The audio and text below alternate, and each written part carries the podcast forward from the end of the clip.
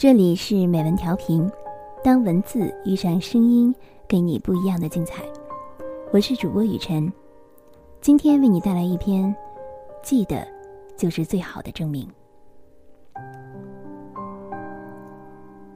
无需任何外物，你记得我，这是最好的证明。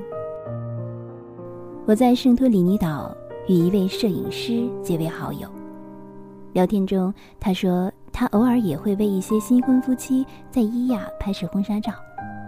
拍摄过程中，他发现一个很有趣的现象：每个人都想要拍蓝天、大海、教堂的十字尖顶，以及号称世界上最美的日落。我对他们说：“再走下去一点，会有很漂亮的巷子和小花。”却很少有人愿意去拍。为什么？因为光线合适的时段。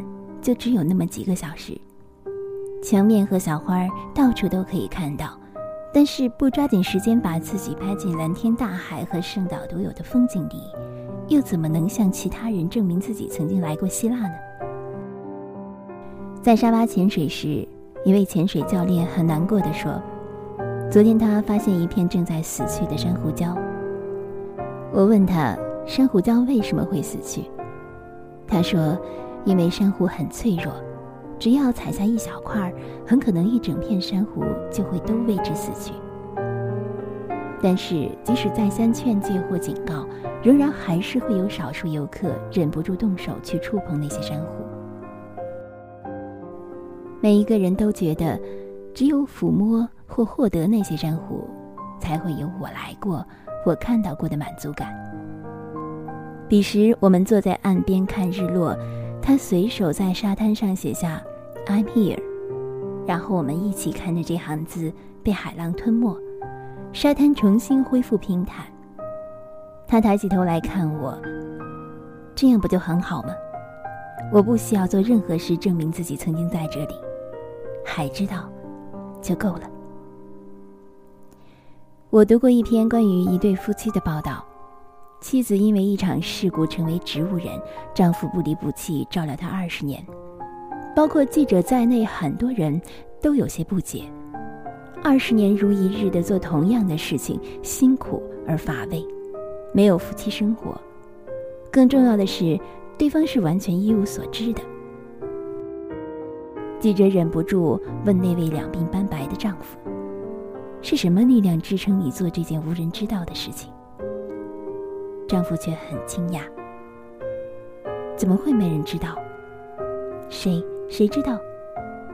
我知道啊。”他指指自己的心口。难道这还不够吗？我听过很多句类似的话。我要让某某知道，我要让他们知道，我要让全世界知道。然而，却都没有这样一句“海知道”。和我知道来的令人动容，经历藏于心底，任何时候拿出回味，依然历久弥新。反倒是那些刻意留下的印记，无非在风雨中变得沧桑斑驳，直至脱落。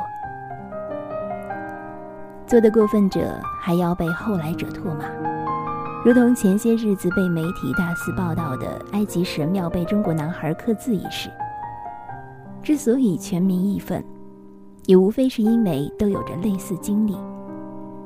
当自己风尘仆仆、怀着神圣的心态来到那片梦寐以求的风景中时，却只能眼见被来过者亵渎的残破不堪。那种刺激与愤慨，人人感同身受而已。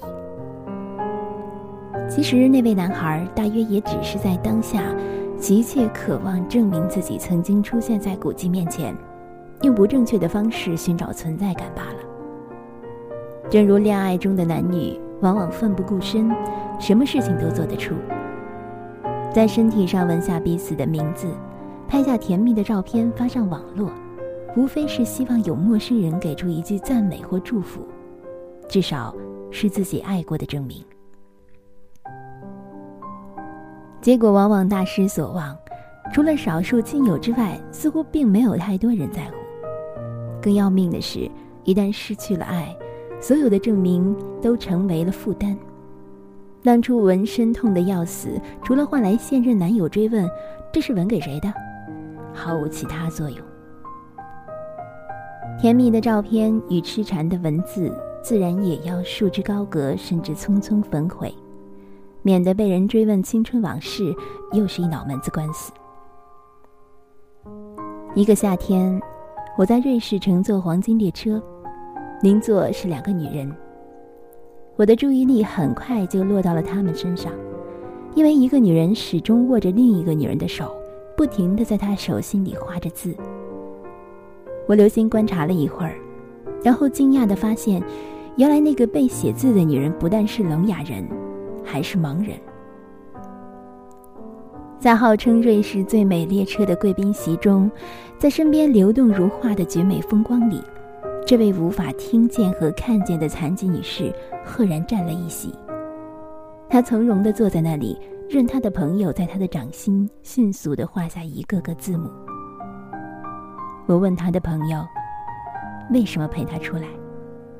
她说：“她希望看到这一切。”我看着她空洞的眼睛，可是他并没有办法看见，甚至听见呢。他的朋友微笑。他不需要证明。他知道自己来过，这足够了。盲人女士紧紧握住他朋友的手，仿佛听到了我们的对话。她的眼睛看向窗外，洁白的少女风在凝视着他们。阳光折射到他的脸上，带着淡淡的微笑。那一刻，我记住了他的表情。胜过窗外流金般的风景。若是值得被记住，哪怕身后徒有一句无字碑，也会常驻人心。若只是不重要的记忆，那不如就此别过，倒也风轻云淡，天高海阔。彼此留下的只有短暂却鲜活的美好，何必向每一个人吃力的证明曾经来过呢？照片会分化，字迹会模糊，砖瓦会腐蚀。百年之后，除了风声依旧，即使你与我，都早如流沙散于风里。期盼他人留念，倒不如在经历风景时，用更多的心思去珍惜铭记。记得，就是最好的证明。